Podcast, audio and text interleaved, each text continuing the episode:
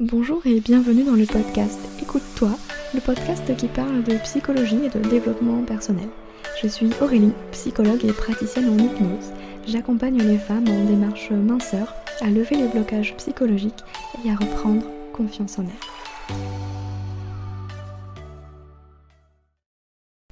Bonjour à tous, j'espère que vous allez bien. Je suis ravie de vous retrouver dans cet épisode numéro 27 du podcast Écoute-toi. Et aujourd'hui, on va parler du regard des autres et plus précisément euh, répondre à la question comment se détacher du regard des autres. Alors quand la peur du jugement nous paralyse, le regard des autres sur soi devient pesant, voire invalidant. On y accorde beaucoup trop d'importance et au final on risque de passer à côté de notre propre vie par peur du regard qui induit implicitement le jugement des autres sur nos décisions, nos choix et au final notre vie. Alors comment faire pour sortir de ce cercle vicieux et se détacher du regard des autres? C'est ce que je vous propose de voir avec vous aujourd'hui. Sachez qu'avec cet épisode de podcast, il y aura l'article associé. Vous pouvez retrouver le lien directement dans la description de l'épisode. Alors le regard des autres, un jugement pesant. En fait, ce qu'on redoute le plus à travers le regard d'autrui, c'est son, jugement, sa non-appréciation, ses critiques. Et pourtant, il y a des personnes qui semblent totalement détachées de cette question du jugement social et vivent leur meilleure vie parce qu'ils font ce qu'ils ont envie sans se préoccuper des conventions sociales des qu'en dira-t-on. Mais alors d'où vient cette différence? Pour moi, cet écart de perception vient du trio confiance en soi, estime de soi et amour, image de soi. En fait, si une personne a confiance en elle, si elle a une bonne image d'elle-même et si elle a conscience de sa propre valeur, bah, le regard des autres aura peu d'importance. Les jugements extérieurs ne viendront pas ébranler ce socle de confiance en elle puisqu'il est assez solide. Par contre, une personne qui a peu confiance en elle va se remettre en question beaucoup plus souvent et les critiques externes vont avoir plus de poids que sa valeur interne. Finalement, pour moi, c'est une question de poids. Et j'ai envie de vous poser une question. Quelle importance accordez-vous aux paroles des autres? Pensez-vous que les autres ont davantage raison que vous? Les autres sont plus beaux et plus intelligents que vous Si la réponse est oui, c'est que vous avez une faible estime de vous-même. La bonne nouvelle, c'est qu'on peut la travailler. Ce qui m'amène au premier point pour sortir de ce cercle vicieux du regard des autres. En augmentant votre estime de soi, vous accorderez moins de poids à ce que pensent les autres.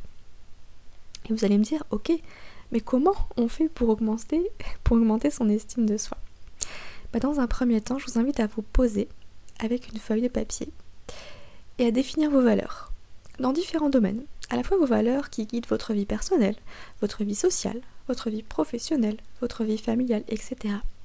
Vos valeurs, c'est vraiment ce qui compte le plus pour vous, ce qui importe le plus dans votre vie, dans tous ces domaines que je viens de citer. Ensuite, une fois que vous avez défini vos valeurs, demandez-vous si chacune des valeurs là que vous avez notées, elles sont bien respectées. Je vous donne un exemple. Si votre valeur principale c'est de passer du temps en famille, et qu'en fait ben, vous, êtes un bourreau de travail, il risque d'y avoir un déséquilibre. Là, votre valeur première, elle n'est pas respectée. Et forcément, ça entraîne un sentiment de frustration, un désalignement. Et il est important de rééquilibrer les choses. Donc, demandez-vous, ok, cette valeur-là, elle n'est pas suffisamment nourrie. Comment est-ce que je peux faire pour rééquilibrer un peu les choses? Peut-être que ça va pas radicalement changer effectivement dans votre quotidien parce que ce n'est pas possible. Néanmoins, vous pouvez peut-être vous fixer euh, une heure euh, définitive à laquelle vous n'allez plus travailler euh, le soir. Par exemple, à partir de 19h grand maximum, vous arrêtez de travailler et vous passez des moments en famille. Pareil pour le week-end, etc. etc. C'est des petits détails mais qui peuvent faire leur différence. Ensuite, je vais vous demander de faire taire cette voix machiavélique intérieure qui vous répète sans cesse que vous n'êtes pas assez bien.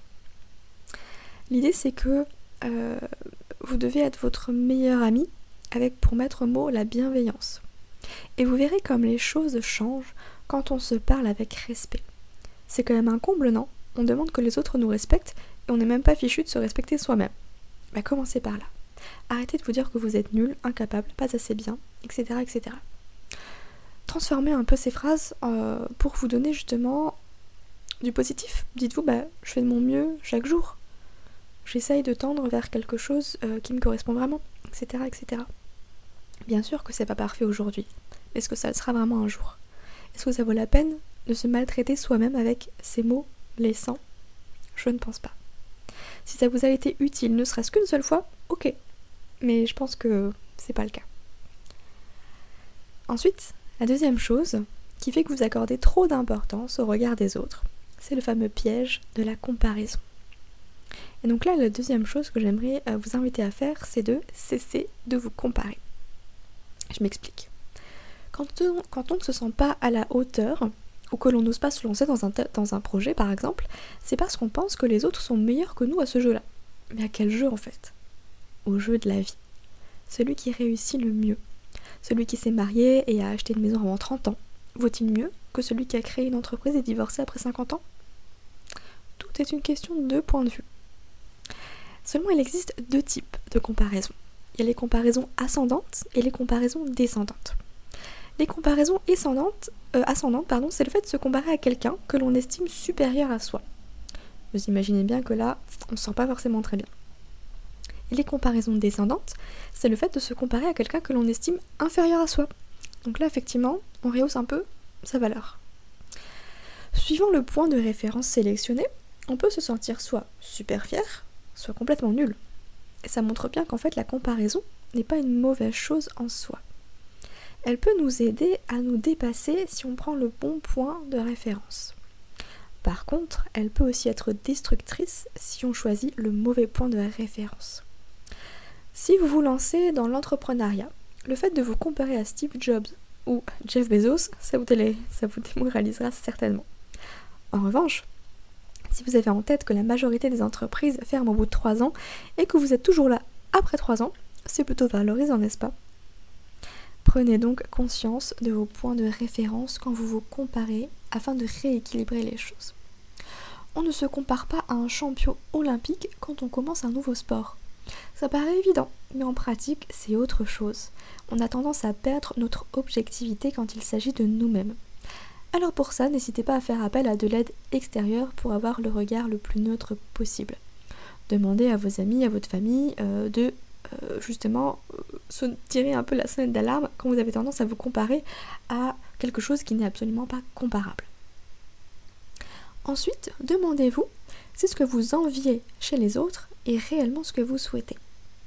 Imaginons que vous découvrez que votre meilleur ami euh, du lycée devient un grand chef d'entreprise, qu'il a déménagé à Bali et qui vit sa meilleure vie. ça vous fait vachement envie, non? Et vous, comparé à ça, déjà au lycée, votre rêve c'était de fonder une famille, unie, et aujourd'hui vous l'avez. Alors qu'est-ce qui compte le plus à vos yeux?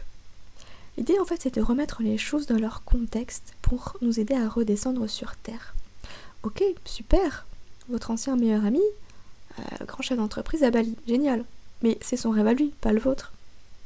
Et peut-être que lui, il envie votre vie familiale. Donc vraiment, n'oubliez jamais que ce que l'on voit de l'extérieur, c'est jamais la réalité.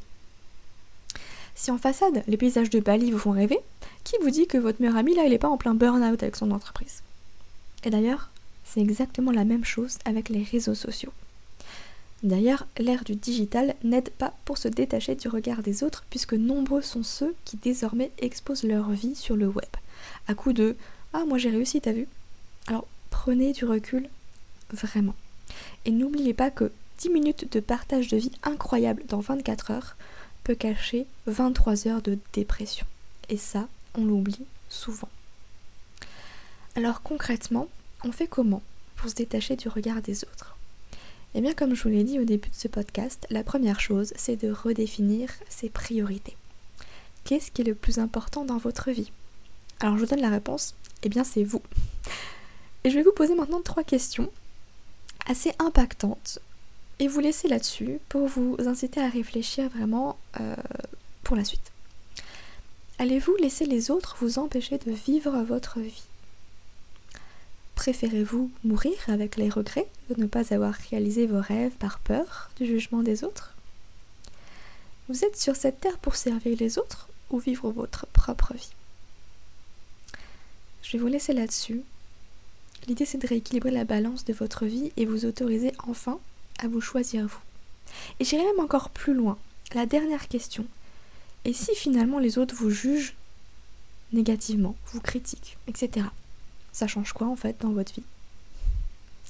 Qu'est-ce que ça change? Est-ce que, encore une fois, la parole de l'autre a plus de valeur que votre propre valeur, que votre propre parole? À vous Non, en fait, c'est juste des mots. Des mots qui leur appartiennent. Et vous avez peut-être déjà entendu cette phrase, mais la vie des autres, c'est la vie des autres. Si vous avez envie d'aller plus loin, je vous conseille le livre S'accepter pour être heureux de Yves Alexandre Talman. Je vous mettrai également le lien en description de ce podcast parce qu'il parle vraiment euh, des comparaisons ascendantes, descendantes et je le trouve vraiment super bien fait. Il est édité aux éditions Jouvence, donc c'est des petits bouquins qui coûtent moins de 5 euros et qui font moins de 100 pages, donc il se lit très vite et accessible à tout public. Donc vraiment, je vous encourage à aller le lire si ce sujet-là vous intéresse. En attendant, moi je vous souhaite une bonne journée, prenez soin de vous et je vous dis à bientôt.